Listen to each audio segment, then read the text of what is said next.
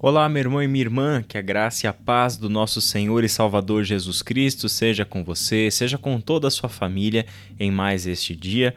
Hoje nós vamos para a devocional de número 13 da série A Resposta de Deus para um Mundo Doente e hoje nós vamos ler alguns textos. João, capítulo 1, verso 18, João, capítulo 14, de 8 a 10 e Mateus 11, de 25 a 27. O texto de João 1,18, muito conhecido, diz o seguinte: Ninguém jamais viu a Deus, mas o Filho único, que mantém comunhão íntima com o Pai, o revelou. E o texto de João, capítulo 14, de 8 a 10, lemos assim: Filipe disse: Senhor, mostre-nos o Pai e ficaremos satisfeitos. Jesus respondeu: Filipe, estive com vocês todo este tempo e você ainda não sabe quem eu sou? Quem me vê, vê o Pai. Então, por que me pede para mostrar o Pai? Você não crê que eu estou no Pai e o Pai está em mim? As palavras que eu digo não são minhas, mas de meu Pai que permanece em mim e realiza suas obras por meu intermédio. Estes dois textos do Evangelho de João nos mostram uma mesma e única realidade. É Jesus quem torna o Pai conhecido. É somente por meio de Jesus Cristo que Deus, o único Deus, Senhor e Criador de todas as coisas, pode realmente ser conhecido pelos seres humanos. É em Jesus que toda a glória de Deus se manifesta em toda a sua plenitude. Por que, que isso é importante para nós? A Bíblia nos conta que Deus é espírito e por isso não pode ser visto. Deus não pode ser conhecido a não ser que se revele e Deus se revelou de diversas formas ao longo da história bíblica de Israel. Lá no Antigo Testamento, Deus se revela ao comunicar as suas palavras por intermédio dos seus mensageiros, Deus se revela então por meio da sua lei, Deus se revela por meio das escrituras, Deus também se revela por meio da natureza, da sua criação. Lembra do Salmo 19, por exemplo? Os céus proclamam a glória de Deus e o firmamento anuncia a obra das suas mãos. Deus pode se tornar conhecido de diversas maneiras que ele mesmo escolheu se revelar. Mas tem algo especial nesse processo de revelação de Deus. É que foi da vontade de Deus, em um determinado momento, enviar o seu filho ao mundo e revelar-se aos seres humanos, se tornar conhecido aos seres humanos por intermédio do seu filho. Isso significa que Jesus é aquele que revela a plenitude de quem é o Pai. Mas é interessante porque Jesus revela o Pai sendo um ser humano comum. Ele não nasceu num berço real, ele nasceu numa manjedoura. Ele não nasceu em Roma ou em Jerusalém, grandes cidades daquele tempo. Ele nasceu em Belém da Judéia e foi criado em Nazaré, na Galiléia. Jesus não é nenhum ser humano especial, nem veio de uma família expressiva e nem nunca frequentou os círculos mais influentes da sociedade do seu tempo. Muito pelo contrário, Jesus viveu acompanhado de homens e mulheres comuns. Jesus sempre manteve amizades e relações com as pessoas do cotidiano e não as grandes e influentes mentes e personalidades do seu tempo. Se Jesus é aquele que revela a Deus, parece que Deus quer ser conhecido pelas coisas comuns e cotidianas. Parece que Deus quer ser conhecido sem fazer muito barulho, sem fazer muito movimento.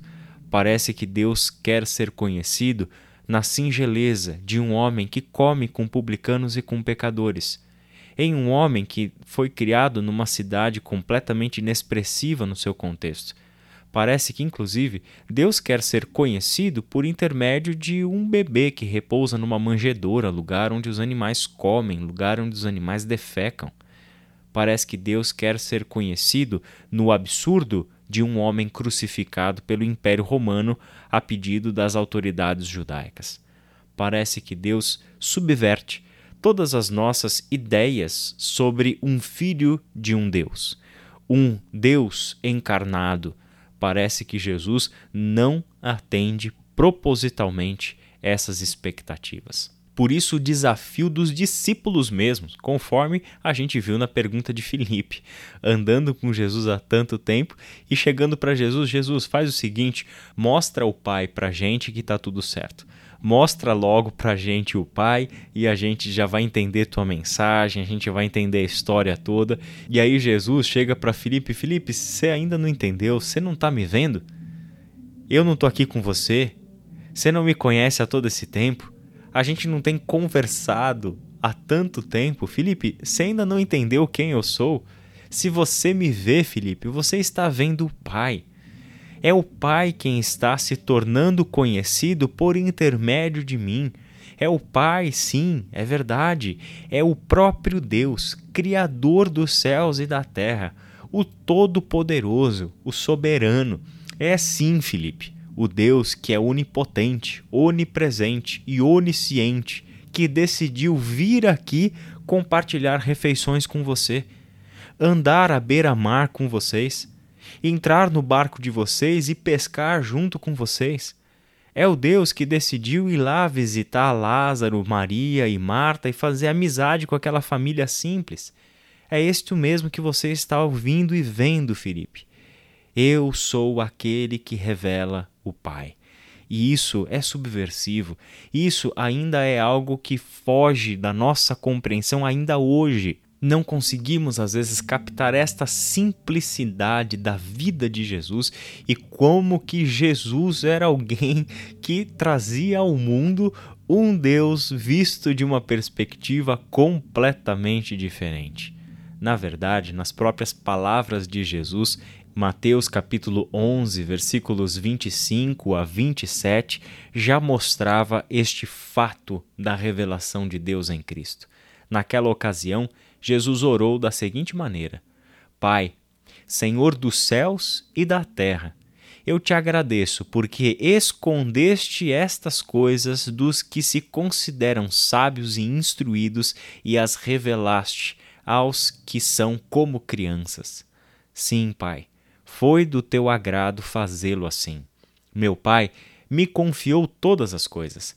Ninguém conhece verdadeiramente o Filho a não ser o Pai, e ninguém conhece verdadeiramente o Pai a não ser o Filho e aqueles a quem o Filho escolhe revelá-lo.